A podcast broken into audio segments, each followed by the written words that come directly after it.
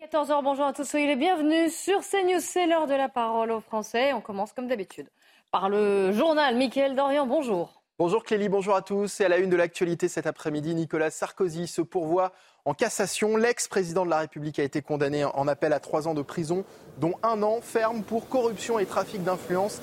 L'avocat Thierry Herzog et l'ancien magistrat Gilbert Azibert ont été condamnés, eux, aux mêmes peines. Écoutez l'avocate de Nicolas Sarkozy, maître Jacqueline Lafont. La justice, c'est parfois un très long chemin difficile, que nous sommes encore au début du chemin et que ce chemin va se poursuivre. Vous l'avez compris, nous allons former un pourvoi en cassation euh, contre cette décision, pourvoi qui est suspensive de toutes les mesures qui ont été prononcées aujourd'hui. Je pense que dans certains dossiers en particulier, de manière générale, la justice a beaucoup de mal à reconnaître ses torts, parfois même ses fautes, et à se déjuger. Nicolas Sarkozy est innocent des faits qui lui sont reprochés. Euh, il entend poursuivre ce chemin. Nous le poursuivrons avec euh, force. Le maire de Saint-Brévin-les-Pins sort du silence. Il avait annoncé sa, sa, démission la semaine dernière après avoir été visé par un incendie criminel qu'il qualifiait, vous allez l'entendre, d'attentat. Yannick Morez qui s'est exprimé depuis la commission des lois du Sénat. Écoutez. Le 22 mars, donc euh, dans la nuit, entre 4h30 et 5h du matin.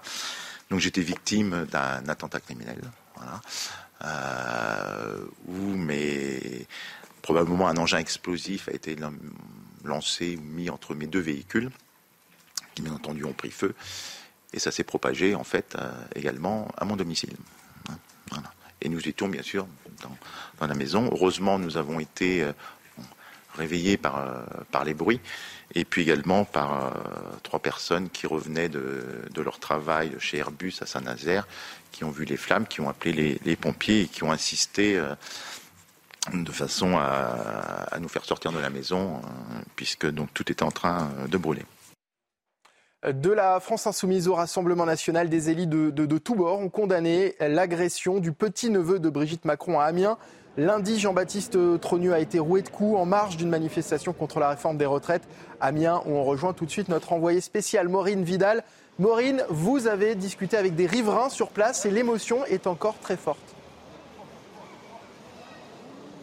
Et oui, effectivement, l'émotion est encore très forte. Hein. Beaucoup nous ont confié être très choqués des actes qui se sont déroulés ici. Ils connaissent très bien d'ailleurs Jean-Baptiste Trogneux, qui est un, un, homme apprécié dans la ville d'Amiens, qui est un homme très discret, décrit comme très calme, très gentil. Nous avons pu discuter avec des personnes un petit peu plus âgées, un petit peu plus jeunes, et tous sont unanimes. C'est vraiment très choquant ces actes. Ils n'en reviennent pas et ils nous ont même confié avoir peur. Merci beaucoup Maureen Vidal en direct d'Amiens. Les images sont signées Charles Baget pour CNews. Dans l'actualité également, Elisabeth Borne poursuit ses entretiens avec les, syndicats. La Première ministre doit s'entretenir en fin de journée avec Sophie Binet, la secrétaire générale de la CGT. Plus tôt dans la journée, elle a reçu le président de la CFE-CGC, François Omril. Je vous propose de l'écouter. J'ai rappelé à Elisabeth Borne euh, le fait que nous n'avions pas baissé les armes sur la réforme des retraites. Euh, son propos d'introduction a été relativement bref. Je pense que je surprendrai personne si je vous dis que dans son esprit, évidemment, la page était tournée, elle ne l'est pas tournée pour nous. Euh, puisque euh, on continue de penser que cette réforme est une mauvaise réforme, que cette loi ne doit pas s'appliquer, et on continue à être déterminé avec l'intersyndicale pour faire ce qu'il faut pour que euh, cette loi ne s'applique pas. À ce titre, on lui a rappelé qu'on soutenait la proposition de loi qui sera débattue le 8 juin à l'Assemblée, et pour lequel on espère bien entendu qu'il y aura enfin un vote de l'Assemblée nationale euh, qui signifie euh, le rejet de cette loi. Et puis le site internet Doctissimo, pardon, condamné à une amende de 380 000 euros. Le site propriétaire du groupe Reward Media a été sanctionné par la CNIL pour plusieurs manquements relatifs aux données personnelles, des données personnelles et de santé conservées sans limite de temps et collectées sans consentement, ce qui est contraire au règlement européen sur la protection des données. Et voilà, c'est la fin de ce journal. Vous retrouvez à présent Clélie Mathias pour son émission La parole aux Français. L'émission dans laquelle vous avez la parole en attendant, Michael, le journal de 15h, le grand journal de l'après-midi. Je le disais, hein, c'est l'émission dans laquelle vous avez la parole. Si vous souhaitez témoigner, n'hésitez pas. Hein. Témoin au pluriel, arrobase cnews.fr. On va revenir sur ce qui s'est passé ce week-end à Villerue, en Meurthe-et-Moselle, une petite ville de 10 000 habitants, et cette fusillade qui a fait cinq blessés, dont trois grièvement. Vous savez que le principal suspect a été interpellé. Il doit d'ailleurs être présenté à un juge d'instruction euh, aujourd'hui. Une, une, information judiciaire a été ouverte du chef de tentative d'assassinat, notamment c'est ce qu'a annoncé le parquet de Nancy. Ce qui choque dans son casier judiciaire, c'est qu'il était très chargé, très très chargé, au moins 140 euh, faits. On va en parler avec, euh, avec Jean-Christophe Couvi qui nous a rejoint sur ce plateau, secrétaire national unité SGP. Je suis toujours accompagnée de Benjamin Morel et Yvan Riofol et nous sommes en ligne avec Françoise. Françoise qui est commerçante à Villerue, qui connaît bien donc euh, sa ville. Bonjour madame. Alors, je préciser qu'on ne va pas voir votre... Et vous êtes avec une amie, je crois. Euh, je vais préciser, parce qu'on le voit là, que vous ne voulez pas témoigner à visage découvert. On va y revenir. Et c'est évidemment un prénom, euh, un prénom d'emprunt. Attention à la caméra. qu'on ne vous voit pas. Euh, Bruno Guilletin est également avec nous euh, en ligne, élu d'opposition à, à Villerupt. Bonjour monsieur, merci d'être en direct avec nous. Si jamais on peut vous, voir et si la liaison est établie. Je vais commencer avec vous, euh, madame. Vous êtes commerçante, je le disais. Est-ce que vous, un, tel événement, une telle fusillade comme ça s'est passé ce week-end, déjà, est-ce que vous vous attendiez à un tel niveau de violence dans, dans votre ville? Euh, Oui. Oui. Oui. Pourquoi? Parce que vous, pourquoi est-ce que pourquoi est-ce que vous attendiez à un tel niveau de violence? Vous avez vu la délinquance augmenter dans votre ville? Oui, tout à fait, tout à fait. Ça fait ça fait longtemps que là euh, on entend, on entend, on en parle, mais bon, c'est vrai qu'un jour ou l'autre, bon bah ça devait euh, se faire de toute façon. Oui, d'accord. Et en quoi ça se manifeste? Expliquez-nous un petit peu. Euh, en quoi se manifeste? Ben, Écoutez, bon, bah, y a le, on, sait, on a su qu'il y a eu un rassemblement euh, sous le porche. Et puis après, bon, bah, total, euh, bah, les élus savaient aussi, les policiers, la ville, les, tous les gens de Villerue, ils étaient tous au courant. Alors, tout à fait, un jour ou l'autre, c'est comme partout, hein, ça allait finir euh, en bagarre, hein, comme on dit. Oui. Et, au niveau de la présence policière, vous estimez qu'elle est, qu'elle est euh, suffisante? Non. Comment ça se passe? Voilà. Si vous devez aller au commissariat, comment ça se passe? Eh ben, il faut attendre.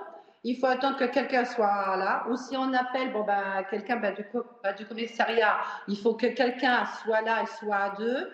Alors ils viennent au bout de 10 minutes, voire un quart d'heure. Euh, attendez, à un moment, c'est pas possible. Avec, euh, on est juste à, côté de la frontière.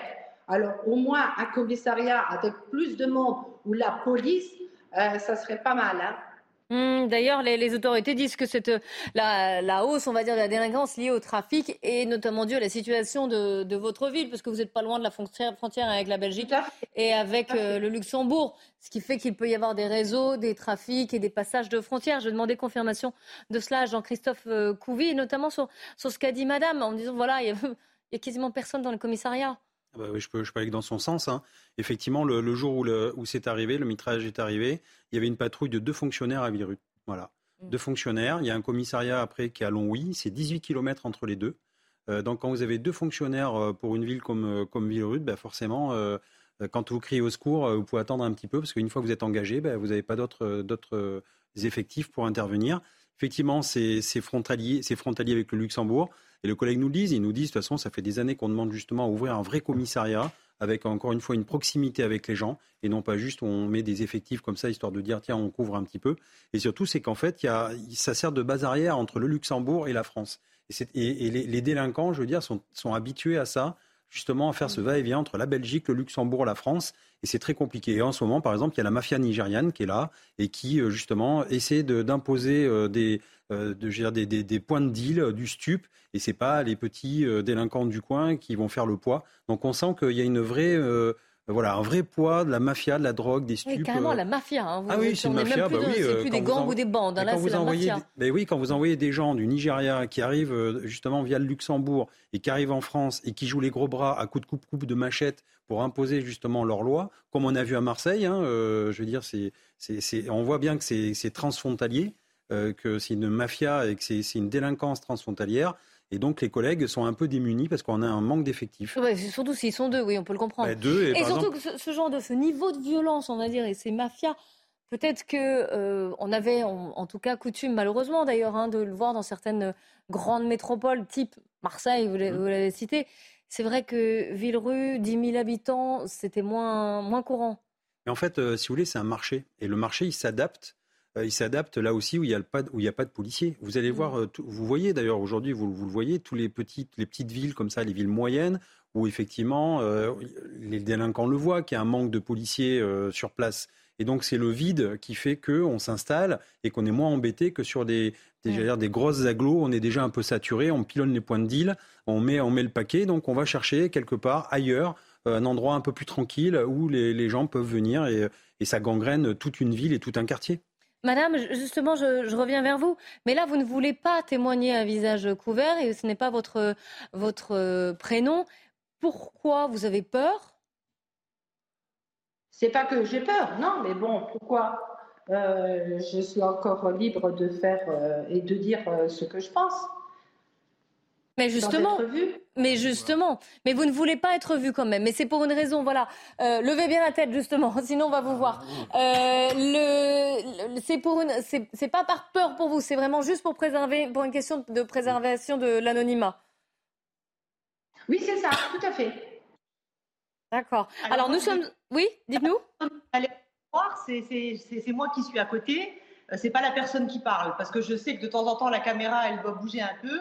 Et moi, je n'ai pas de problème avec l'anonymat. Donc, euh, je voulais juste le, certifier. Voilà. D'accord. Non, non, mais vous avez bien fait de, préciser les choses. On a retrouvé la liaison avec Bruno Guillotin.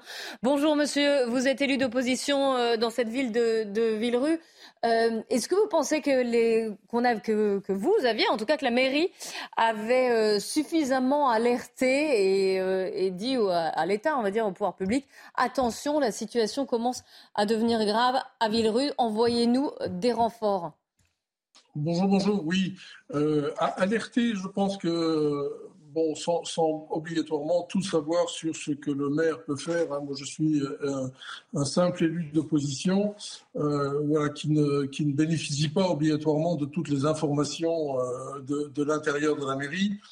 Je pense que tout tout a été fait depuis plusieurs mois, plusieurs années pour alerter les pouvoirs publics. Et nous, de notre côté opposition, nous alertons aussi le maire pour euh, que certaines choses soient mises en place. Je pense que on, peut regretter le manque d'effectifs et, le manque d'un commissariat euh, euh, renforcé sur la commune de Villerue, hein, et d'autant plus aujourd'hui. Mais euh, d'un autre côté, je pense qu'il n'est pas nécessaire à, chaque fois de renvoyer la responsabilité entre l'État et les collectivités territoriales. Il faut que les deux marchent main dans la main et puissent avoir un, discours cohérent qui aille de l'avant pour supprimer et, évincer au mieux cette manifestation euh, désastreuse, encore une fois pour une ville de 10 000 habitants, que nous avons connue samedi dernier. Mais si, je, si je comprends bien ce que vous nous dites, on va dire en, sous-texte, vous, vous estimez que la, la mairie, en tout cas, le maire n'a pas été assez ferme, peut-être, c'est cela? Alors, je, ne, je, ne, qualifierai pas les, propos, les, dispositions que le maire aurait pu prendre. Je pense qu'au niveau de la mairie, nous défendons, nous, euh, l'existence d'une police municipale digne de ce nom, euh, y compris la police nationale, hein, regrette qu'il n'y ait pas de temps à autre, c'était inscrit dans un article de presse il n'y a pas longtemps, euh, la présence de policiers municipaux sur Villerue. Là, aujourd'hui, en termes d'effectifs police municipale sur une ville de 10 000 habitants comme Villerue, avec les problématiques euh, qu'elle rencontre. Hein. Alors, on, a vu l'attaque à main armée euh, c'est samedi dernier, hein, la fusillade, mais bon, il y a une problématique de cambriolage qui est prégnante. On a une, problématique euh, plurifactorielle concernant la délinquance sur notre ville. Et, et malgré tout, euh, le, le, fait d'alerter et de dire attention, il y a, c'est pas suffisant. Euh, on souhaite encore une fois la mise en place de dispositifs qui peuvent être complémentaires et qui ne vont pas en concurrence avec la police nationale. Hein. Il faut que la police municipale, si une police municipale doit y avoir, il faut qu'elle ait moyen aussi, elle, de travailler avec un effectif suffisant et avec euh, ben, ce que nous appelons, nous, c'est-à-dire une police municipale armée. Oui, il faut qu'il y ait un maillage, finalement. Ah bah bien sûr, mm. bien sûr, il faut de la présence sur le terrain. Alors je, vais vous prendre un exemple. Hein. Il y a eu euh, en, octobre 2020 la signature entre l'État et, la mairie de Toulouse de ce que l'on appelle un, contrat de sécurité intégré, où là vous avez clairement euh, à la fois du côté de l'État qui est à la fois représentant de la police, hein, sont, bien sûr la police nationale, j'entends bien, et de la justice, un engagement de l'État écrit conventionné avec la mairie de Toulouse qui s'engage elle aussi à favoriser euh, la police municipale, l'insertion et, comment dirais-je l'accueil de ces policiers municipaux, bah, tout simplement par un habitat mis à disposition, par éventuellement des, places de crèche qui sont euh, disponibles pour les familles de ces policiers municipaux, etc. Il faut vraiment qu'on puisse lever tous ces... Euh, oui, leur donner envie de venir finalement. Ben, bien sûr, il faut que le territoire, qui est, qui est un territoire assez riche, puisse retrouver de l'attractivité euh, pour ces personnels qui nous font défaut de manière très cruelle. Alors, en attendant un renfort euh, temporaire, d'ailleurs, euh, il a été annoncé que plusieurs dizaines de gendarmes mobiles devaient arriver à partir d'aujourd'hui hein, sur la circonscription. Je voudrais vous faire réagir sur un autre, un autre angle, j'allais dire, de cette affaire. C'est bien sûr le, le profil de ce, de ce suspect, de cet homme qui a été arrêté, qui encore une fois va être présenté à un juge d'instruction aujourd'hui, euh, très largement connu et en défavorablement euh, de la police, comme on, comme on dit selon l'expression consacrée déjà arrêté des dizaines de fois, déjà condamné et pourtant en liberté. 140 faits, rien que, rien que le chiffre euh, interpelle. Euh, je vous propose ce sondage CNews. La justice est-elle trop laxiste avec les multirécidivistes? Regardez, le résultat il est sans appel. Hein. 89% des personnes interrogées répondent oui à 89%. Vous allez le voir, non à 10%, ne se prononce pas 1%. Euh, vous allez voir aussi les détails par euh, âge et, en fonction aussi de la proximité politique, mais vous allez voir le 89%, le, évidemment, ça se passe de, commentaires. Euh, François, je voudrais vous interroger là-dessus. Quand vous avez vu le, profil de cet homme, de ce suspect qui, est considéré comme l'auteur de la, fusillade, encore une fois, l'enquête est en cours, qu'avez-vous pensé?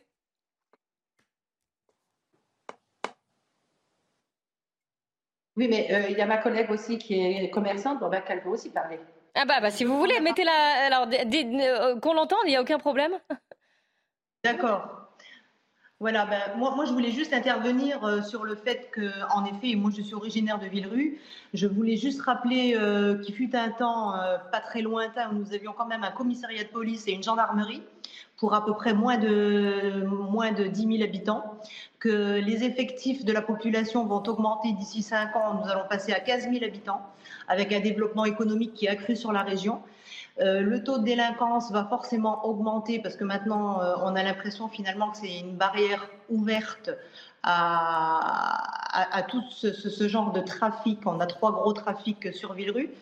Euh, moi, ce que je crains, c'est qu'on ne puisse pas arrêter l'hémorragie.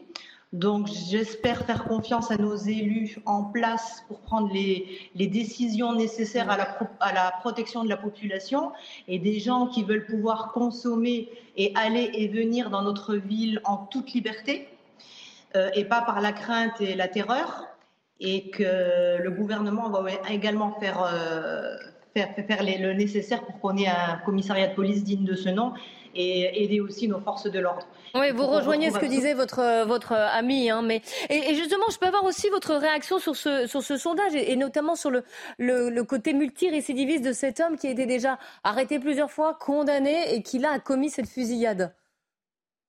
Alors oui, en effet, c'est une famille quand même assez connue sur Villerue. Euh, moi, ce que je comprends pas, alors je connais pas tous les droits et, la justice comment qu'elle fonctionne, mais comment qu'on peut euh, permettre à un homme multirécidiviste condamné à une peine d'un an de prison qui fait que six mois, on le laisse en liberté? Parce qu'apparemment la loi a l'air de dire qu'on est jugé que sur le crime qui est commis à l'instant T, euh, sachant toutes ces et, sachant, et je sais que ô combien Monsieur le maire a fait les démarches nécessaires auprès de la préfecture, auprès des, auprès, auprès des, des, des, des gens compétents pour dire à quel point on était en, cette personne représentait un danger. Euh, mais on n'est pas entendu. Il faut qu'on en arrive à des extrêmes pour qu'à un moment donné, tout le monde puisse se mobiliser. C'est quand hmm. même ce qui est inadmissible.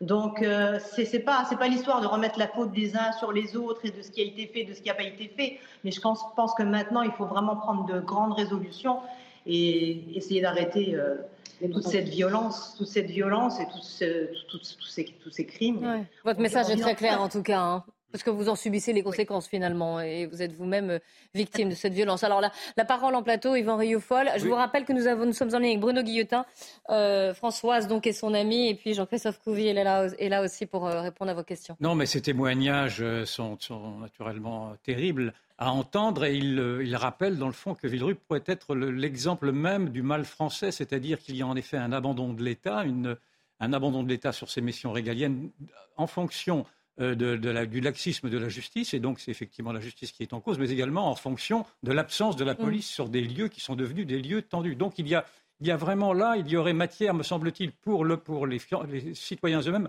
à demander des comptes. Au, ce que fait Madame, ce qu'a fait. Oui, non, mais non, à demander des comptes devant la justice pour, euh, pour abandon de poste, pour, euh, pour je ne sais quoi, enfin pour non-assistance à personne en danger vis-à-vis de ces missions qui sont des missions régaliennes. Et ma, ma question, je vous ai entendu, Madame, tout à l'heure nous dire, parlant des délinquants, ils sont partout. Qu'est-ce que vous entendez par ils Et partout, cela veut dire combien par rapport à ce qu'ils étaient auparavant, ces, délinquants-là? Je sais, c'est partout où je, me suis rendue, je, je, suis des cours à la MJC. Il y a eu, il y a eu, des, il y a eu un, comment dire, déjà une altercation à ce moment-là. Je sais qu'on me dit qu'il y a trois gros trafics. Il y a de la prostitution, de la drogue et du trafic d'armes. Voilà, j'entends plus ou moins dans mon commerce des gens qui me disent qu'autour de chez eux, au niveau du voisinage, il s'est passé certaines, certaines choses avec des, activités de police, avec des... Il, y a quelque chose qui se passe, on n'est pas vraiment prévenu. Nous, dans nos commerces, on le sait plus ou moins parce qu'en fait, c'est les gens qui nous parlent de ce qu'ils vivent au quotidien et comment ils voient les choses quand ils sont, quand ils, quand, quand ils sont, quand ils sont témoins de, de ce genre de, de, choses. Et on, sent quand même que ça se gangrénise surtout sur toute la ville. Mm. Donc. Euh, euh, oui, vous avez l'impression que vous ne pouvez pas, pas, y échapper, en tout cas. Une question de Benjamin Morel. Oui, je dirais un, constat et une question. Alors, je parle sous le contrôle de mon voisin. Je ne sais pas si j'ai les bons chiffres, mais à ma connaissance, le trafic de cannabis, uniquement le cannabis, c'est environ 3, 3 milliards euh, par an. De l'autre côté, de chiffre d'affaires. De l'autre côté, il y a des études d'un institut genevois, je crois, qui parlait de 18 à 20 millions d'armes en circulation en France. Vous comprenez bien que quand vous avez des milliards d'un côté et des armes de l'autre, ça ne peut pas bien se passer. Et le risque dans ce type de réflexion, c'est de dire, bah voilà, là, il y a un point. Et dans cette ville, la ville Rupt, il y a un problème. Donc, qu'est-ce qu'on va faire? On va avoir mm. quelques fonctionnaires de plus. C'est bien, attention. Mais est-ce que ça va réellement régler le problème? Non, parce que le problème, il est général. Et, donc, il est peut-être même pas à ce niveau-là. Il est largement dessus. Et d'autant plus qu'on a la frontière belge. Et on sait que le port d'Anvers, aujourd'hui, est un problème. Et on sait que la Belgique est un État qui, sur ce sujet, est en mm. tension, avec même des ministres qui sont pris pour cible. Alors, par rapport à ça, deux questions. Est-ce qu'en effet, Aujourd'hui, les armes sont plus visibles. Oui, pour qui Peut-être pour Bruno Guillotin Peut-être, en effet, pour euh, monsieur le conseil municipal. Et de l'autre côté, eh bien, est-ce que vous avez des liens avec vos homologues belges? Est-ce que, grosso modo, d'un point de vue luxembourgeois, et luxembourgeois, est-ce que euh, la question est traitée à un niveau transfrontalier ou est-ce que, grosso modo, les Belges sont tellement préoccupés par leurs problèmes que ce qui se passe de l'autre côté de la frontière ben, euh, ne fait pas réellement question? Alors personnellement, je, n'ai pas de contact direct avec euh, les forces de l'ordre belges luxembourgeoises euh, ou même les forces douanières, parce que là aussi, il y a des forces douanières qui, sont obligatoirement concernées. Ce que je peux vous dire, tout simplement, c'est que oui, il existe une coopération transfrontalière qui existe au niveau des forces de l'ordre, au niveau des forces douanières, euh, qui euh, donne des résultats, hein, bien sûr, hein, ça c'est indéniable, mais euh, qui peut-être est là aussi avec des résultats peut-être encore jugés insuffisants et peut-être pas suffisant en, au regard de la, de la délinquance qui, qui, sévit à Villerue. C'est le problème, il est là. Un complément, peut-être Jean-Christophe Couvi? Oui, oui, le complément. Alors déjà, déjà, il faut reprendre à la base. C'est-à-dire qu'à la base, effectivement, et nous on milite, notre syndicat aussi, pour un vrai commissariat de police pérenne. C'est pas en diffusant des petits, euh, des petits effectifs par-ci par-là. On sait très bien qu'en ce moment, on a une administration qui veut faire des polices d'agglomération parce que ils font, ils font, un, j'allais dire, un gain d'effectifs. Euh, encore une fois, euh, quand on a quand on a plus de 10 000 habitants, on va sur 15 000 habitants. Moi, je suis désolé, il faut un vrai commissariat avec de la proximité où les gens puissent aller voir les policiers, prendre des plaintes, etc. On n'a même pas une brigade, une brigade anticriminalité. On a deux personnes qui s'occupent des stupes, ils sont que deux à s'occuper des stupes. Imaginez un petit peu le, le, le, le travail que c'est pour remonter des filières à deux, c'est impossible.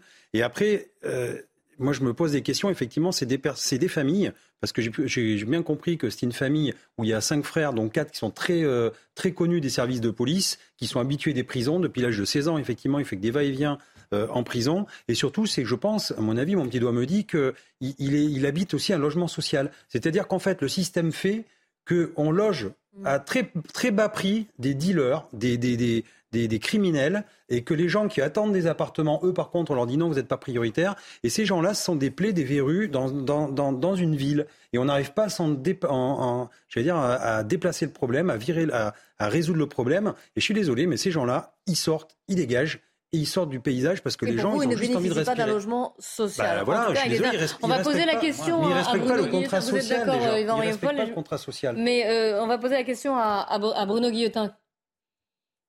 Euh, oui, oui je, je, confirme ce qui vient d'être dit. Euh, J'ai la même information sans pour autant avoir été euh, vérifié sur site.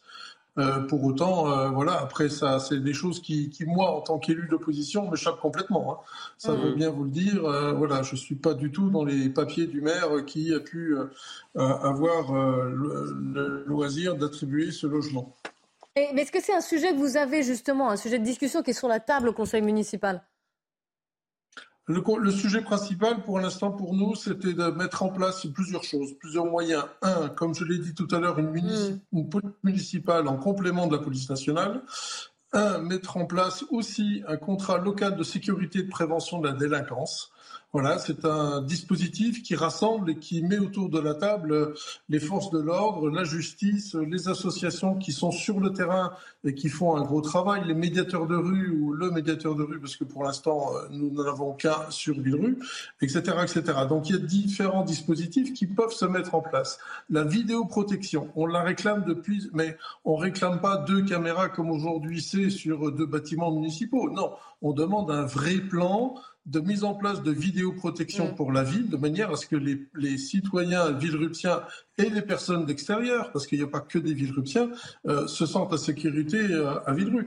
On est une ville de 10 000 habitants. Sur le département, on est pratiquement la dernière ville des, euh, ayant 10 000 habitants à ne pas avoir de police municipale digne de ce nom, à ne pas avoir de plan de vidéoprotection qui peut être aidé en plus par d'autres collectivités territoriales comme euh, la région, comme le, le, le, conseil départemental. Donc voilà un petit peu nos axes pour nous, euh, élus d'opposition. Malheureusement, nous ne sommes pas entendus ou je dirais Alors peut-être que vous allez l'être maintenant, hein, que malheureusement, j'allais dire, euh, ce, cette fusillade pourra, avoir, pourra aider à faire bouger les choses. Oui, mais c'est dommage d'en arriver là. On est bien d'accord. On le réclame depuis, depuis ça fait, c'est le troisième mandat d'élu municipal que je, que je fais actuellement. Euh, ça fait des années qu'on le réclame un, un, CLSPD, un comité local de sécurité et de prévention de la délinquance. Voilà, il y a des, des choses comme ça. On, on, on, restera sur nos positions de toute façon parce que nous pensons qu'il n'y a pas qu'une solution de toute façon. Hein. Euh, oui pour le, le, renfort et un vrai commissariat. Oui pour euh, d'autres oui. solutions mais il faut aussi que le maire nous entende sur ces autres solutions. Et on a l'impression que malheureusement, euh, voilà, il, bloque euh, complètement sur euh, d'autres solutions et, ne voit que le pouvoir régalien de l'État qui n'est pas rempli. Merci beaucoup à vous pour votre témoignage, Bruno Guillotin. Merci à, vous deux, mesdames, d'avoir témoigné également depuis euh, votre commerce à, à Villerue. Jean-Christophe Couvi, merci également. On se retrouve juste après quelques instants de, de, pub. On parlera évidemment de la condamnation de Nicolas Sarkozy et puis on reviendra sur le niveau affolant des nappes phréatiques en France. À tout de suite. À 14h30, le Flash Info avec Mathieu Devez. Le maire de Saint-Brévin dénonce un manque de soutien de l'État et accuse le préfet de mensonge. Auditionné par le Sénat, Yannick Morez affirme qu'il n'a pas bénéficié du soutien de l'État face aux menaces venant de groupes d'extrême droite. Des pressions suite au projet de création d'un centre d'accueil de demandeurs d'asile. Le maire démissionnaire accuse également le préfet d'avoir menti effrontément à propos du supposé soutien qu'il lui avait offert. Face à l'inflation, les plus gros industriels acceptent de rouvrir les négociations avec les supermarchés d'ici fin mai. Selon le ministre de l'économie Bruno Le Maire, c'est une excellente nouvelle pour les consommateurs. Le gouvernement avait convoqué ce matin l'industrie agroalimentaire pour obtenir des baisses de prix. Enfin, en Formule 1, le Grand Prix d'Émilie-Romagne a été annulé. Il était prévu ce week-end. En cause, les inondations qui ont fait au moins 5 morts dans cette région d'Italie. Des milliers de personnes ont également été évacuées. Les organisateurs n'ont pas encore précisé si la course allait être reprogrammée d'ici la fin de saison. La parole aux Français, n'hésitez pas. Un témoin at cnews.fr. Je suis toujours en compagnie d'Yvan Rieffol, de Benjamin Morel et Michel eh ben Chevalet nous a rejoint. Bonjour Michel. Bonjour. fait plaisir de vous voir.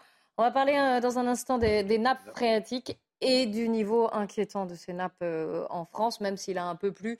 Euh, c'est pas suffisant. Hein. Certaines sont remontées. Hein. Certaines, c'est déjà ça, on va dire. Mais, mais ça reste un petit peu inquiétant. Vous allez tout nous expliquer de manière très pédagogique. et comment ça marche J'allais le dire, j'hésitais. Nous serons également en ligne avec le directeur technique de la grotte de Clamousse dans l'Hérault, qui nous dira aussi le niveau affolant, notamment dans ce département de, alors, de la grotte, et puis bien sûr des nappes phréatiques. Juste avant, quand même, c'est l'actualité du jour. Une condamnation de Nicolas Sarkozy, l'ancien chef de l'État, qui, euh, dans l'affaire des, écoutes, a été condamné à trois ans d'emprisonnement, dont un ferme à purger sous bracelet électronique, donc pour corruption et trafic d'influence. C'est une première hein, pour un ancien euh, président. Je voulais avoir une, réaction rapide de, vous deux, Yvan Rioufol. Euh, un acharnement, c'est le mot qui vient malgré tout, enfin qui me vient à l'esprit, et un doute sur l'impartialité de cette justice-là. On l'a dit laxiste sur beaucoup d'autres sujets, on en parle abondamment, et on voit que là, sur un ancien président de la République, elle est d'une sévérité extrême, une sévérité qui me semble irrationnelle, vu, en tout cas, vu ce que je connais, ce que l'on connaît des dossiers, qui c'était une pratique mineure que d'avoir voulu effectivement peut-être voulu euh, faire, faire avancer le, le parcours d'un homme dans la justice, qui d'ailleurs qui n'a pas, eu, pas eu le poste qu'il désirait. Tout ceci est banal dans les, dans les rangs du pouvoir. Et qu'en tout cas. c'est banal dans les rangs du pouvoir. forcément exemplaire, je dire. c'est banal dans. Je ne dis pas ça. Je dis c'est banal dans les rangs du pouvoir que de vouloir favoriser un tel ou un tel. Enfin, tout le monde, a priori, sauf être, être de mauvaise foi, euh, peut, peut convenir de ceci. Et surtout, ça a été fait en fonction de d'écoute intrusives qui ont été au point d'écouter même les, enfants, les mères, les, parents proches, etc., pour essayer de voir, et des conversations entre avocats en plus, pour essayer de voir quels étaient effectivement les délits qui pourraient être accrochés à ces deux hommes, parce qu'il y a également la condamnation de son avocat. Oui, alors je ne l'ai pas dit, mais Thierry Herzog, qui euh, lui aussi... Et donc, en fonction de tout ceci, et en fonction du fait que l'on a appris également que l'ancien président de la République allait sans doute devoir être poursuivi également après une ouverture par le parquet national financier d'une autre information concernant son implication dans, un financement éventuel, enfin dans une corruption éventuelle avec euh, la, Libye pour un financement de sa campagne électorale. je trouve que dans un laps de temps si court, cela fait beaucoup de choses qui accablent à nouveau ce président. Euh, sachant naturellement que les dissensions qui, étaient apparues à l'époque entre lui-même quand il était chef de l'État et le monde judiciaire quand il les avait traités maladroitement, de petits poids notamment, c'est des choses qui ne se disent pas. En effet, mais j'émets un soupçon, en tout cas, un soupçon de partialité sur ces juges qui tentent visiblement de s'accrocher à leur pouvoir ou s'accrocher à un pouvoir des juges qui a, qui a pendant toute la, la longue histoire de France a essayé de s'immiscer dans un déroulé politique, ça, a commencé sous Louis XIV, et qui aujourd'hui tente à vouloir à nouveau affermir un, affermir un pouvoir qu'il n'a pas, car il n'y a pas de pouvoir judiciaire, il y a une autorité judiciaire. Alors, longue éditoriale. éditoriale. oui, court. Euh, le... Je voulais rajouter quand même que Nicolas Sarkozy se pourvoyait en, cassation, ce qui est suspensif, suspensif pardon, des, euh, des condamnations. Benjamin Morel, un autre édito. C'est ce, qui est, ce qui est suspensif des condamnations, mais ce qui est en revanche, la Cour de cassation, c'est pas une nouvelle cour d'appel. Hein. C'est-à-dire qu'on juge que sur un point de droit qui aurait pu poser problème. Oui, c'est-à-dire qu'elle ne pourra pas dire euh, je, j'augmente ou je rétrécis ou je réduis la peine. Pas la peine. En revanche, si jamais il y a un point de droit qui pose problème, elle peut éventuellement renvoyer ensuite pour un nouveau jugement en appel. Donc, il faut quand même faire attention par rapport à ça. Ensuite, bah, je ne suis pas forcément absolument d'accord avec Yvan. C'est-à-dire qu'il y a quand même eu deux euh, jugements hein, euh, en première instance et là en appel. Donc on a quand même deux juges qui ont été à peu près dans le même sens. Mais là où je rejoins Yvan, c'est que c'est quand même très dur. Si vous regardez les réquisitions du parquet, on ne demandait pas, à ma connaissance, de prison ferme. Donc là, on, a en effet une peine qui est exemplaire. Et moi, je ne crois pas réellement à l'exemplarité des politiques. C'est-à-dire, on n'élit pas des politiques pour qu'ils soient exemplaires, pour qu'ils soient des directeurs de conscience, de morale. On élit des politiques pour qu'ils mènent des politiques. Ils les mènent bien ou ils les mènent pas bien. Ils sont là pour euh, mener des politiques et pas pour donner l'exemple. Donc là, on paye quelque chose, mais que les politiques ont eux-mêmes créé en disant regardez, on doit être exemplaire, l'exemplarité, c'est pour nous, et donc nous devons être des directeurs de conscience. Évidemment, ça se retourne aujourd'hui contre eux, et notamment contre Nicolas Sarkozy. Sur l'autre point, bah, souvent on déplore le laxisme de la justice, à mon avis en partie à raison. et on, en parlait, euh, on en parlait il n'y a pas plus tard qu'il y a cinq minutes. Sauf que là, Nicolas Sarkozy est quand même très très bien content, lui qui l'a longtemps déploré, que eh ben, un an de prison ferme ne mène jamais à l'incarcération et qu'on ait de manière automatique des aménagements de peine, comme quoi parfois bah, c'est un peu l'arroseur arrosé.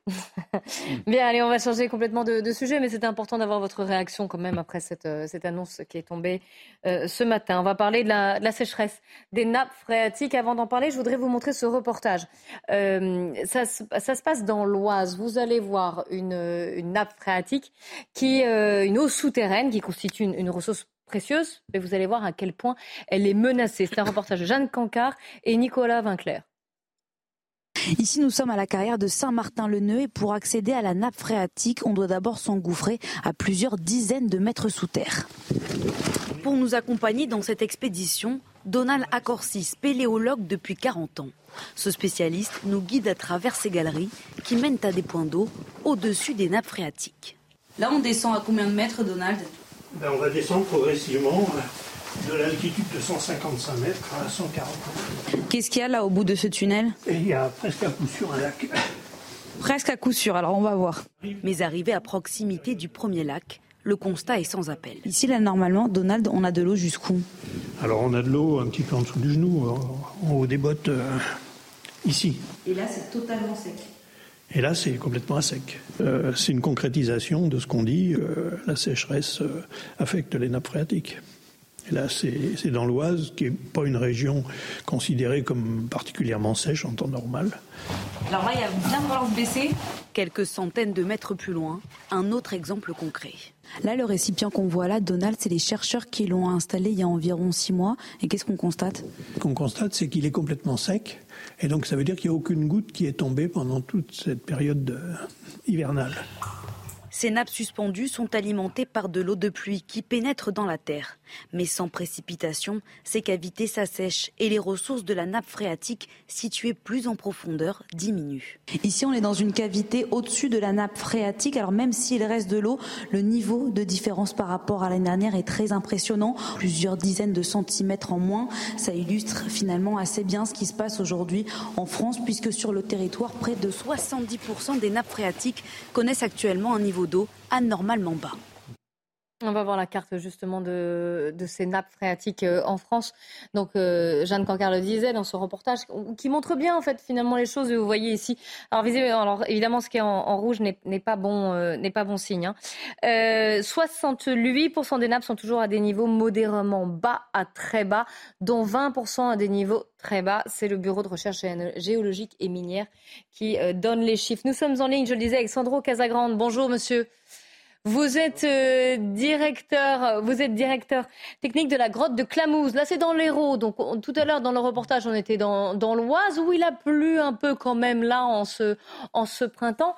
L'Hérault, et vous allez nous décrire, je ne sais pas si on voit la grotte derrière vous, mais vous nous avez envoyé des, des photos. Vous allez pouvoir peut-être nous, nous commenter, nous expliquer la situation de votre grotte qui est, qui est, qui est considérée comme une, ce qu'on appelle des nappes phréatiques. Alors, Michel, vous allez nous expliquer ce qu'est une nappe. On, va y venir, mais je voudrais, donner la parole pour qu'il témoigne à, Sandro Casagrande. Alors effectivement, on va, plus parler d'une rivière souterraine qui est en lien avec des nappes ou des grandes poches d'eau souterraines.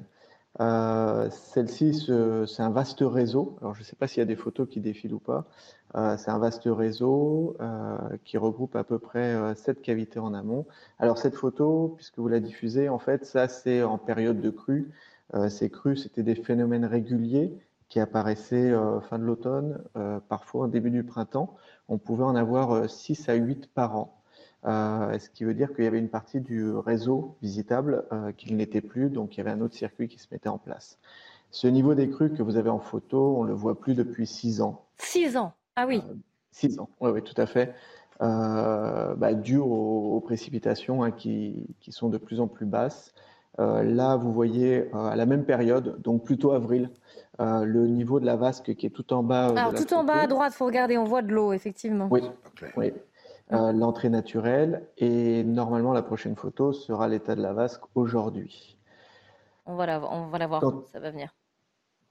Quand on regarde les, bah, les courbes. Euh, non, ça c'était l'autre photo. Je pense qu'on va voir le niveau actuel. Euh, moi, je l'ai vu tout à l'heure. Là, voilà. Voilà, c'est ça. Donc là, c'est affolant. Oui, donc c'est à sec. Dans cette période, c'est à sec complètement. Et en cette période, c'est c'est jamais arrivé. Euh, c'est des phénomènes qui peuvent arriver fin août, mais là, on va être euh, fin août plus un mois de sécheresse supplémentaire, euh, ce qui est assez alarmant. Et quand on regarde sur, sur les cartes du BRGM ou le site ADES, on peut très distinctement voir que sur notre secteur, on, est, on, a, on a perdu plus, plus de 20 mètres du niveau d'eau de la rivière souterraine. Un peu plus de 20 mètres, on doit être pas loin des 37 mètres même. Les conséquences, elles nous paraissent assez logiques. Est-ce que vous pouvez les rappeler quand même? Là d'un tel niveau, enfin même c'est même plus un niveau d'eau, il y en a plus. Donc euh. Ouais, alors il y en a encore, on a, on a encore un peu de réserve. Euh, les conséquences, bah, dans un premier temps, ça va être pour euh, fournir l'eau, ne serait-ce qu'aux sanitaires d'un établissement touristique, même si on est un établissement privé. donc ça va, être, ça va devenir de plus en plus complexe, même si on met en place depuis cinq ans des, des bonnes pratiques. Euh, ensuite de cela, bah, il y a l'entrée euh, naturelle de la grotte qui commence à s'assécher. On a, on a perdu, euh, alors ça va pas vous paraître énorme, mais sur, sur une année, on a perdu 2% d'humidité. Donc on était à 97, on est passé à 95. Mais tout ça, géologiquement, ça aura des impacts sur la fragilité de la grotte. Et ce qui veut dire qu'in fine, ça aura aussi des impacts sur, bah, sur le secteur environnant. Oui, vous nous donnez l'exemple de cette grotte, mais cet exemple-là, il se reproduit, comme on a pu le voir un, peu plus au nord dans l'Oise, là, avec euh, cette rivière souterraine, ou, pour vous ailleurs dans, la région. Et bien sûr, les conséquences après, elles se, elles se répercutent à la fois sur l'agriculture, à la fois sur nos, sur nos besoins en eau. Euh, Michel Chevalet Qu'est-ce qu'une nappe phréatique, pour être plus clair? Voilà, On va partir de là. Je partage, je partage l'analyse. Euh, faut faire très attention. Ce que l'on a montré là, je voudrais dire, c'est le cas le, plus facile. C'est-à-dire, c'est vraiment la nappe d'eau, la rivière dite souterraine avec ses siphons chers aux mm. spéologues. On est, parce qu'on est dans un terrain calcaire. C'est-à-dire, c'est l'eau elle-même en s'infiltrant à travers le, quartz, comme on dit, qui a fait créer ces nappes souterraines en dissolvant, et puis c'est le rôle des stalactites, stalagmites. Voilà. On est et c'est donc accessible et bien visible. Mais le problème, la plupart des grandes nappes, c'est la deuxième catégorie, ce sont les nappes alluviales, c'est-à-dire dans les bassins alluviales avec une rivière, un fleuve, style le bassin parisien, style le, euh, comment la, Garonne, style euh, la, on le voit ici, on a un petit schéma. Il faut hein. faire très attention. Vous voyez, il y a trois types hein, de. C'est ce que m'a dit Emma Aziza, que connaît bien monsieur. C'est il y a trois types. Les nappes karstiques, c'est celle que l'on vient de voir, c'est de l'eau libre, si vous mm. voulez. Ensuite, il y a des nappes fissurées qui sont beaucoup moins abondantes. C'est là, c'est dans des roches dures, le granit, le schiste, etc. Il y en a, il y en a, mais très peu et difficilement accessibles. Et puis, les plus grandes, ce sont les nappes alluviales. Les nappes alluviales, c'est-à-dire que l'eau est, disons, entre les petits grains de, de, de, de roches, de sable ou, ou, de, ou, de, gravier. Voilà. Et sont pas accessibles à l'homme directement. Voilà. Et donc maintenant, le problème des nappes, c'est les nappes, ça vit. C'est un monde très complexe, fait d'échanges. Il pleut, l'eau traverse, elle sature les premières couches du sol. Quand ces couches, premières couches du sol sont saturées par percolation, c'est le coup du, de l'eau qui percole qui, sur le café, de la cafetière. C'est-à-dire, ça, ça, image bien, très lentement, et elle va aller sur une couche imperméable, où là, elle va être bloquée, et elle va être bloquée, elle va imprégner les, les, grains, les grains de sable.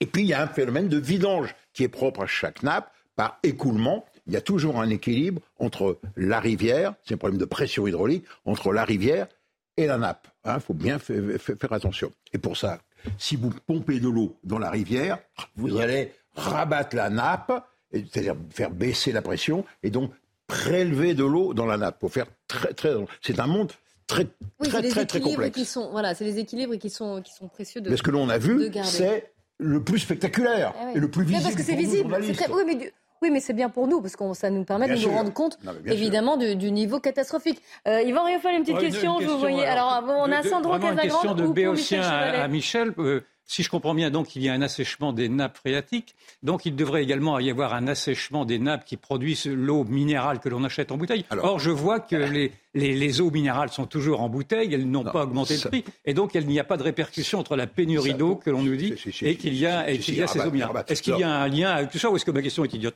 Mon cher Yvan, il n'y a pas de question idiote. Non, le problème que vous posez, Yvan, il est l'eau, c'est un bien naturel propre à toute l'humanité qui doit être sauvegardé. Or, des sociétés privées ont accès à des nappes, les pompes, et vous la vendent en bouteille ou dans des sodas. Donc ça pose un, problème. c'est la, question de la ressource et de comment on l'utilise. Bien sûr. Voilà. Est-ce que la ressource en eau, peut, en quelque sorte, peut être privatisée et mm. commercialisée?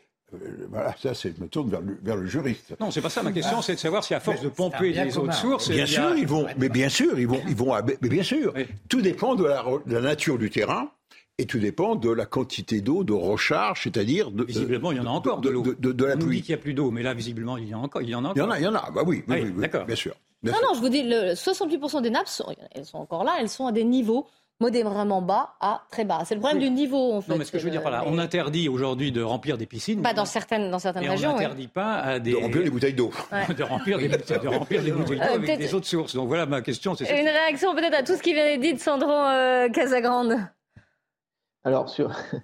euh, c'est un, peu en... euh, un peu gênant. Oui, c'est un peu dévié, euh, je, je, conçois. Euh, non, on est dans le sujet. Euh, sur, on est dans le sujet. Alors, pour, c'est un peu ce qu'on parlait d'Emma Aziza, elle a fait une très bonne, une très bonne image, vous dire, bah, tant que tant que j'ouvre le robinet et que l'eau coule, euh, in fine, pour l'ensemble de, de, des, citoyens qui nous entourent, c'est qu'il y a de l'eau, il n'y a pas de souci dans les nappes.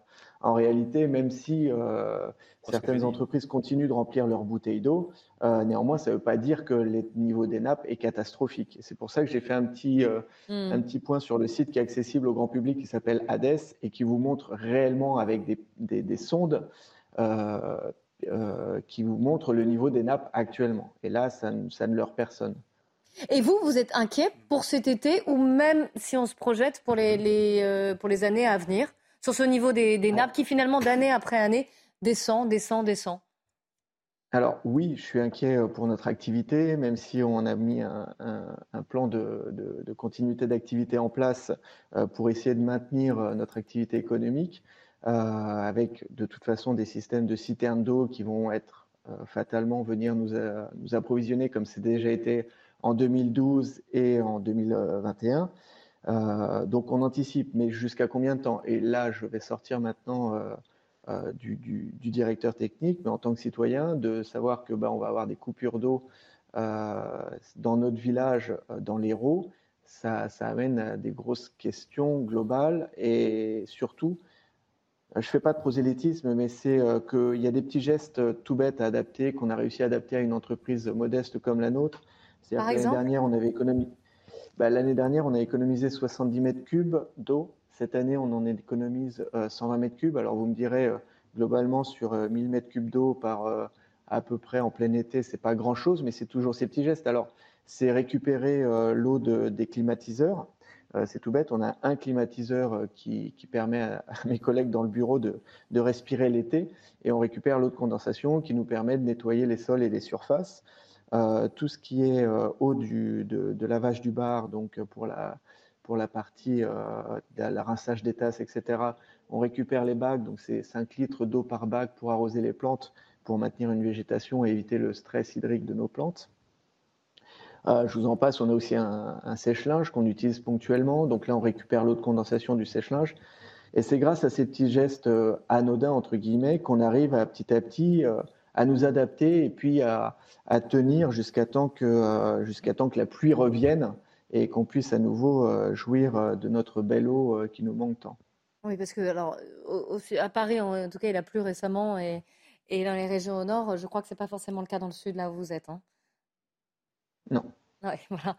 Euh, Benjamin Morel, une question pour, alors, soit pour euh, Sandro Casagrande, soit pour Michel Chevalet, votre éminent voisin. Sans doute un peu les deux, mais en réalité, moi, j'entends toujours la, rhétorique des petits gestes, et évidemment, je l'approuve, hein, c'est toujours bien, mais ça évite de se poser des questions en termes de politique publique. Or là, on rentre dans quelque chose qui, a priori, ne va pas s'arranger sur le temps long. Et donc, est-ce qu'il faut adapter aujourd'hui nos politiques publiques, notamment en matière d'agriculture? Est-ce que notre agriculture est adaptée?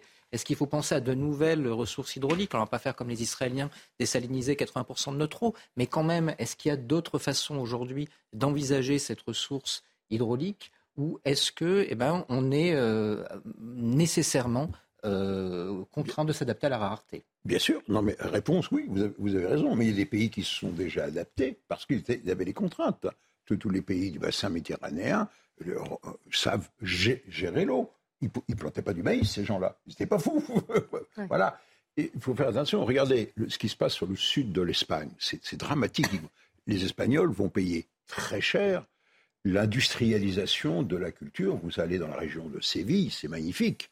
Mais la région de Séville, qui était très riche en eau, eh bien, ils, ils assèchent leur nappe phréatique parce qu'ils ont fait des cultures industrielles sous serre. Mais quand vous, voyez la région, ce ne sont que des serres pour produire des fraises, des tomates pour exporter. Et là, ils vont le payer très cher parce qu'ils ils arrivent au bout du, rouleau. C'est-à-dire que il y a le, problème, il est doux, ma chère. Il faut bien comprendre. Il y a un assèchement depuis à peu près 30 ans de la côte du bassin méditerranéen, c'est-à-dire tout pour tout. La France, l'Espagne, le, Portugal, mais il ne faut pas oublier l'Algérie, la Tunisie, le, euh, euh, le Maroc. Ça, c'est la première donnée. Deuxièmement, il y a une modification de la circulation atmosphérique. C'est-à-dire, il pleut, la quantité d'eau de notre globe est quasiment constante. Il pleut toujours autant. Mais il ne pleut pas au même moment et au même endroit. Quand il pleut sur l'Atlantique, on s'en fout. Nous, ça touche que les poissons ou les bateaux euh, et les pêcheurs. Mais quand ça, quand ça tombe sur la France et ça tombe sur l'Atlantique, il y a une différence fondamentale. Donc on assiste actuellement, et on ne comprend pas très bien, quand on parle de réchauffement climatique, c'est simplement là, pour le moment, il y a une modification de la circulation atmosphérique. Et nous, l'Europe qui est au 45e degré d'altitude nord, c'est-à-dire à mi-chemin entre le pôle et l'équateur, on, on était sur le trajet des perturbations, ben on s'aperçoit qu'il y a une modification et on voit que les perturbations soit passent sur le sud, en ce moment ils sont sur l'Italie, d'où les inondations. oui, on a vu les images dans le journal. Très importantes soit elles remontent vers, ah. euh, vers, le nord, c'est-à-dire l'Écosse, etc. Et nous, on est comme l'étrave d'un bateau avec la Bretagne, et les perturbations ne pénètrent pas parce que le champ de pression est trop élevé. Mais on n'a pas encore l'explication du, phénomène. Mm. Et donc on va, on va vers une baisse de la quantité d'eau sur l'Europe. Il n'y a pas que la France hein, qui est touchée, sur l'Europe. Sandro Casagrande, je vous, laisse euh, compléter si, si besoin. Alors, euh, au niveau médiation scientifique, euh, bravo à vous. Hein. c'est très clair, c'est très lisible. Euh, sur l'aspect, quand vous parlez de la politique de l'État et des petits gestes au quotidien, c'est des choses que je vois récurrentes sur les, réseaux sociaux. L'État, c'est nous, c'est chaque citoyen, chaque employé, chaque. Donc, ces petits gestes au quotidien, c'est nous. Donc, de dire que l'État doit faire des choses, l'État fait beaucoup de choses. Et je suis très mauvais en politique, donc je ne veux pas rentrer dans, le débat mais de dire que de nous, sur, euh, sur, déjà sur notre activité, on sensibilise énormément nos visiteurs, un, peu plus de 100 000 visiteurs par an, euh, et, on voit qu'il y a une prise de conscience. Donc si on arrive à continuer de passer ce message, euh, oui, effectivement, l'État doit prendre peut-être d'autres mesures, et je ne sais pas, je, déjà en tant que directeur d'une entreprise, c'est compliqué à gérer une entreprise, donc j'imagine même pas l'État, mais tout ça pour dire que c'est à chacun aussi de prendre conscience de ces gestes quotidiens pour préserver cette ressource et de ne pas arriver, euh, comme on peut voir sur les réseaux sociaux, euh, à la guerre de l'eau ou autre hypothétique euh, catastrophe. Oui, mais ce que, ce que, et c'est important quand même, vous avez raison de le, rappeler quand même, ces petits gestes, ils, comptent finalement, mais je pense que ce que visait Benjamin Morel, c'était plutôt les politiques publiques, notamment en termes de modèle agricole. et d'agriculture intensive et donc de forcément d'irrigation que disait Michel, mais quand vous faites du maïs, en effet, il faut s'attendre à ce que vous ayez des problèmes. Si vous ne faites pas des, une mm. agriculture qui va être moins riche justement en demande d'eau, eh ben, on va avoir des problèmes. Merci beaucoup. Merci Michel. Vous revenez quand vous voulez évidemment. Sandro oh, Casagrande, eh ben oui, avec plaisir toujours. Euh, Sandro Casagrande, merci également à vous de nous avoir euh, donné cet exemple et de et euh, d'avoir été didactique, pédagogique pour nous pour nous pour alerter finalement le, le, grand public. Yvan Rioufol, Benjamin Morel, merci beaucoup. On se retrouve dans quelques minutes pour le grand journal de l'après-midi sur CNews.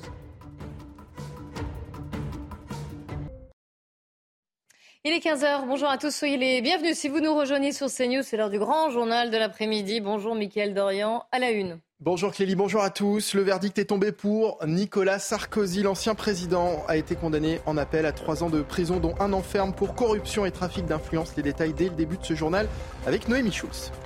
Le maire de Saint-Brévin-les-Pins sort du silence. Il avait annoncé sa démission la semaine dernière après avoir été visé par un incendie criminel et a été auditionné ce matin en commission des lois du Sénat. Le placement en détention provisoire requis pour le tireur présumé de la fusillade de Villerue en Meurthe-et-Moselle. Sa garde à vue s'est terminée ce matin. Il a ensuite été déféré au tribunal de Nancy. Et puis, moins d'une offre d'emploi sur deux indique clairement sur l'annonce le salaire proposé par le poste. Nous verrons pourquoi dans un instant avec notre spécialiste éco, Lomé Guyot. Nicolas Sarkozy se pourvoit en cassation dans l'affaire des écoutes. L'ex-président de la République a été condamné à un an euh, en appel à trois ans de prison, dont un enferme pour corruption et trafic d'influence. On en parle avec vous, Noémie Schulz. Bonjour. Son avocate, maître Jacqueline Lafont, parle d'une décision stupéfiante. Oui, euh, ce matin, la Cour d'appel, effectivement, a confirmé euh, le jugement de première instance et a euh, condamné Nicolas Sarkozy, Thierry Herzog et Gilbert Azibert à des peines plus lourdes que celles qui avaient été requises par le parquet général au mois de décembre. Elle a confirmé les peines, effectivement, de la première instance. La présidente qui a précisé que pour chacun des prévenus. Euh, la peine de prison ferme serait exécutée à domicile avec euh, le bracelet électronique. Ça fait donc un an de bracelet électronique pour Nicolas Sarkozy si la peine devient définitive. Alors la présidente a, motivé la, décision avec des mots très sévères, notamment à l'encontre de Nicolas Sarkozy. Les délits sont d'autant plus graves qu'ils ont été commis par un ancien président de la République qui a été le garant de l'indépendance de l'autorité judiciaire. Nicolas Sarkozy s'est servi de son statut d'ancien président pour promettre une gratification à un magistrat qui a servi son intérêt personnel. À la sortie de l'audience, les avocats euh, des trois euh, prévenus ont dénoncé un jugement moral. Je vous propose d'écouter Jacqueline Lafont. La justice, c'est parfois un très long chemin difficile, que nous sommes encore au début du chemin et que ce chemin va se poursuivre. Vous l'avez compris, nous allons former un pourvoi en cassation euh, contre cette décision, pourvoi qui est suspensive de toutes les mesures qui ont été prononcées aujourd'hui. Je pense que dans certains dossiers en particulier, de manière générale, la justice a beaucoup de mal à reconnaître ses torts, parfois même ses fautes, et à se déjuger. Nicolas Sarkozy est innocent des faits qui lui sont reprochés. Euh, il entend poursuivre ce chemin. Nous le poursuivrons avec euh, voilà, nous poursuivrons. Jacqueline Lafont qui a annoncé avoir euh, formé un pourvoi en cassation, tout comme les, avocats Thierry Herzog et Gilbert Azibert. D'ici ce nouveau rendez-vous judiciaire hein, devant la Cour de cassation dans un délai de 12 à 18 mois, eh bien, les peines sont suspendues. Cela veut dire pas de bracelet électronique dans l'immédiat pour Nicolas Sarkozy et la possibilité pour Thierry Herzog de continuer à exercer la profession d'avocat. Merci beaucoup, Noémie Schulz. Le maire de Saint-Brévin-les-Pins est sorti du silence. Il avait annoncé sa, démission la semaine dernière, après avoir été visé par un incendie criminel qu'il qualifie, vous allez l'entendre, d'attentat. Yannick Morez qui s'est exprimé depuis la commission des lois du Sénat. Le 22 mars, donc euh, dans la nuit, entre 4h30 et 5h du matin, donc j'étais victime d'un attentat criminel. Voilà, euh, où probablement un engin explosif a été lancé ou mis entre mes deux véhicules, qui bien entendu ont pris feu, et ça s'est propagé en fait euh, également à mon domicile. Hein, et nous étions bien sûr dans, la maison. Heureusement, nous avons été euh, réveillés par, euh, par les bruits, et puis également par trois personnes qui revenaient de, leur travail chez Airbus à Saint-Nazaire, qui ont vu les flammes, qui ont appelé les, pompiers et qui ont insisté de façon à, nous faire sortir de la maison, euh, puisque donc tout était en train euh, de brûler. Yannick Morez, auditionné donc tout à l'heure au Sénat, avant d'être reçu en fin de journée par Elisabeth Borne à Matignon. Retour sur cette, sur cette audition du maire de Saint-Brévin-les-Pins avec Gauthier Lebret. Le maire démissionnaire de Saint-Brévin a donc été auditionné pendant trois heures ici par la commission euh, des lois du Sénat. Il a dénoncé l'attitude de la préfecture de Loire-Atlantique et notamment du sous-préfet qui a passé son temps à sous-estimer les menaces dont il était l'objet. La préfecture qui a refusé d'interdire les manifestations de groupuscules d'extrême droite dans les rues de Saint-Brévin, refusé d'interdire la distribution des tracts contre euh, le maire et qui a également euh, refusé de le mettre sous protection policière puisque l'évaluation eh bien, euh, des risques qui pèsent sur le maire de Saint-Brévin est toujours en cours. C'est ce qu'il a confié euh, ce matin ici au sénateur. Alors ce maire démissionnaire va rencontrer en fin d'après-midi à 18h30 Elisabeth Borne à Matignon. Il y aura également la ministre en charge euh, de la ruralité, Dominique Faure. Dominique Faure qui a expliqué la semaine dernière que l'État avait été à la hauteur au sujet eh bien, de l'histoire de ce maire de Saint-Brévin qui compte bien lui répondre hein, tout à l'heure en lui expliquant par A plus B que l'État n'a pas du tout été à la hauteur. C'est vraiment la chronique euh, eh bien, d'un abandon. Il y a eu une non-assistance à maire en danger. Et puis, le maire démissionnaire de Saint-Brévin a voulu aussi répondre au Rassemblement national qui a refusé de se lever en signe de soutien à l'Assemblée. C'est inadmissible pour le maire de Saint-Brévin qui compte bien démissionner. Il veut même quitter la France pour aller faire euh, une croisière, dit-il, parce que Elisabeth Borne a demandé au préfet de ne pas accepter pour le moment la décision et la démission du maire de Saint-Brévin, de ne pas l'accepter avant la réunion à Matignon. On sent bien que la Première ministre veut le convaincre de rester, mais sa décision est bien définitive. Il compte quitter à la fois sa mairie et sa ville de Saint-Brévin, et même la France, le temps d'une croisière, je vous le disais.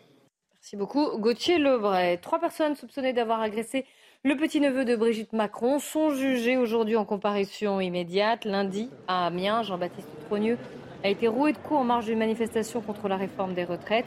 Une agression condamnée par l'ensemble de la classe politique.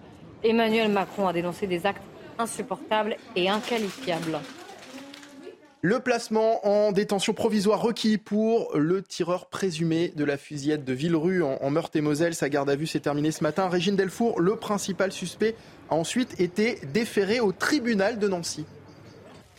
Absolument. Le tireur présumé de la fusillade survenue euh, samedi à 18h30 euh, à Villerue a été déféré euh, aux alentours de 9h au tribunal judiciaire de Nancy. Une information judiciaire a été ouverte à son encontre des chefs de tentative d'assassinat au préjudice de cinq personnes blessées, recel de biens volés et destruction de ce bien. Cela correspond au véhicule, la Renault Mégane retrouvée calciné à 30 km de Villerue, à Famec, euh, en Moselle. Et menace de mort matérialisée, euh, puisque le mis en cause aurait exhibé et contraint un jeune à scooter de l'emmener sur la place du marché de Famec. Au risque de renouvellement et euh, au vu de ses antécédents, le procureur de la République de Nancy requiert son placement en détention. Merci Régine Delfour avec Thibault Marcheteau. Les Français doutent de plus en plus de l'efficacité de l'institution judiciaire. C'est ce que révèle notre dernier sondage CSA pour CNews. Vous allez le voir à la question. La justice est-elle trop laxiste avec les multirécidivistes? Vous êtes 89% à répondre oui. C'est deux points de plus même qu'en janvier dernier. Elisabeth Borne poursuit ses entretiens avec les syndicats. La première ministre doit recevoir en fin de journée Sophie Binet, la secrétaire générale de la CGT. Plus tôt dans la journée, elle s'est entretenue avec le président de la CFE-CGC, François Méril. Je vous propose de l'écouter. J'ai rappelé à Elisabeth Borne euh, le fait que nous n'avions pas baissé les armes sur la réforme des retraites. Euh, son propos d'introduction a été relativement bref. Je pense que je surprendrai personne si je vous dis que dans son esprit, évidemment, la page était tournée, elle ne l'est pas tournée pour nous. Euh, puisque euh, on continue de penser que cette réforme est une mauvaise réforme, que cette loi ne doit pas s'appliquer, et on continue à être déterminé avec l'intersyndicale pour faire ce qu'il faut pour que euh, cette loi ne s'applique pas. À ce titre, on lui a rappelé qu'on soutenait la proposition de loi qui sera débattue le 8 juin à l'Assemblée, et pour lequel on espère bien entendu qu'il y aura enfin un vote de l'Assemblée nationale euh, qui signifie euh, le rejet de cette loi. Les chiffres du chômage et l'INSEE a publié ce matin les, les premières estimations du taux de chômage pour le premier trimestre de l'année, il est stable, 7,1%. En France, le nombre de chômeurs atteint désormais 2,2 millions de personnes Et concernant le taux d'emploi, près de 69% des 15-64 ans travaillent. C'est le plus haut niveau depuis 1975. Allez, on passe à la chronique écho de Lomique Guyot. Votre programme avec Jean de Confiance. Pour les vacances ou pour une nouvelle vie, louée en toute sérénité. Jean de Confiance, petites annonces, grande confiance. L'OMIG, moins d'une offre d'emploi sur deux, indique clairement le salaire proposé par le poste. D'abord, pour quelle raison Et n'est-ce pas un frein au recrutement? Selon une grande étude internationale réalisée par le site d'offres d'emploi Indeed, en France, seulement 49,5% des offres d'emploi indiquent le salaire proposé pour le poste. Alors c'est un chiffre qui progresse. En 2019, c'était moins de 30% des annonces qui indiquaient le salaire. Le chiffre a pratiquement doublé en 4 ans, mais ça reste nettement moins que ce qui se pratique dans d'autres pays. En Angleterre, 72% des offres d'emploi indiquent ainsi la rémunération. Les employeurs dans le domaine des soins personnels et à domicile sont les plus transparents sur les salaires. 79% des offres du secteur affichent ainsi le salaire proposé. Le secteur le moins transparent, eh bien, c'est celui des médias et de la communication suivi et c'est un comble par la banque et la finance. Autre enseignement de cette étude, les secteurs qui ont du mal à recruter en ce moment, qui peinent à trouver des candidats, sont ceux pour lesquels l'affichage du salaire a le plus progressé dans les annonces. Et les choses pourraient prochainement évoluer de façon plus appuyée et plus radicale puisque l'Europe réfléchirait actuellement à l'obligation d'indiquer une fourchette de rémunération dans les offres d'emploi, de quoi renforcer l'attractivité à condition évidemment que les salaires proposés soient à la hauteur des attentes des candidats. Programme avec Jean de Confiance. Pour les vacances ou pour une nouvelle vie, louée en toute sérénité. Jean de Confiance, petites annonces, grande confiance. Puisqu'on parle de travail, vous allez voir que ces lycéens de Strasbourg n'auront pas de mal à en trouver, des lycéens en bac professionnel qui se forment au métier du transport fluvial. Le secteur recrute massivement, il y a une réelle tension dans ce métier. En début de saison, il y a même un réel mercato pour trouver des, capitaines. C'est ce qu'explique ce professeur de navigation. Reportage Kylian Sall et Marine Sabourin. Piloter un bateau de 54 mètres à 18 ans, beaucoup en rêvent. Eux l'ont fait. Et ils ont trois années pour être opérationnels et travailler dans le transport fluvial de marchandises ou de passagers. Pour Quentin, ce métier présente beaucoup d'avantages. Il y a du travail, donc j'ai bien travaillé. Il y a aussi du, du voyage, donc on voyage beaucoup aussi. Euh, partout en Europe, sur n'importe quel fleuve. On peut visiter les fleuves en France, il y a aussi des fleuves qui vont jusqu'à Rotterdam, comme le Rhin. Donc en fait, ça nous permet de vraiment visiter euh, plein de lieux. Quand ils ne sont pas en mer, les étudiants s'exercent sur ce simulateur financé à 100% par la région Grand Est. Et le secteur recherche du personnel à tous les postes, avec des patrons prêts à mettre la main à la poche. Actuellement, euh, il y a une telle tension dans, ce métier, c'est que qu'en début de saison, il y a un réel mercato qui, se, qui se met en place et les, compagnies euh, surenchérissent euh, auprès des différents capitaines là, qui sont d'autres boîtes pour les récupérer. Avec ce diplôme, les bacheliers peuvent occuper plusieurs postes, mais pas piloter seuls. Ils devront attendre quelques années pour gagner en expérience, passer leur permis bateau et enfin prendre seul le large. Le permis de conduire sous forme de carte devrait bientôt disparaître au profit d'une version dématérialisée selon une information euh, du Parisien. Le nouveau permis de conduire sera numérique et accessible sur nos téléphones via l'application France Identité. Les premières expérimentations débuteront à la fin de l'année dans trois départements, le Rhône, les Hauts-de-Seine et l'Eure-et-Loire, avant une généralisation début 2024.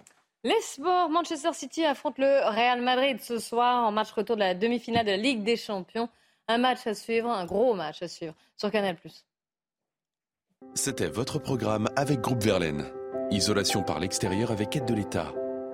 Groupe Verlaine, connectons nos énergies. C'est l'histoire pas si rare du club qui enchaîne les titres nationaux sans parvenir à dompter l'Europe. We've gone through, you know, rough and, and good moments, but hopefully now, you know, this is the icing on the cake where we can go in, obviously put our name in the history books for this club um, and put this club on, you know, the Champions League map really. Un partout lors de la demi-finale allée à Bernabeu, City a les armes pour sortir l'ogre madrilène. La deuxième finale de l'histoire du club n'est pas très loin. It's a dream come true to be here. So again, so nobody guarantee in the future we'll be here. Nobody can assure us. So we just, once we are there, let's go, let's go. Try with our people. go for it for the first minute until the end. Pep Guardiola le sait, le vent peut vite tourner, les occasions de jouer une finale se raréfier. Manchester n'a plus qu'à se battre pour ne rien regretter. Votre programme avec Groupe Verlaine. Installation photovoltaïque garantie 25 ans. Groupe Verlaine, connectons nos énergies. Et c'est la fin de ce grand journal de l'après-midi. Merci beaucoup, euh, Michael. On se retrouve Philippe. demain. Dans un instant, le débat reprend sur CNews. Nelly Denac et ses invités. 90 minutes info qui euh, va revenir évidemment sur les, euh, euh, les déclarations du maire démissionnaire de Saint-Brévin-les-Pins, Yannick Morez, qui a même parlé d'attentat contre lui.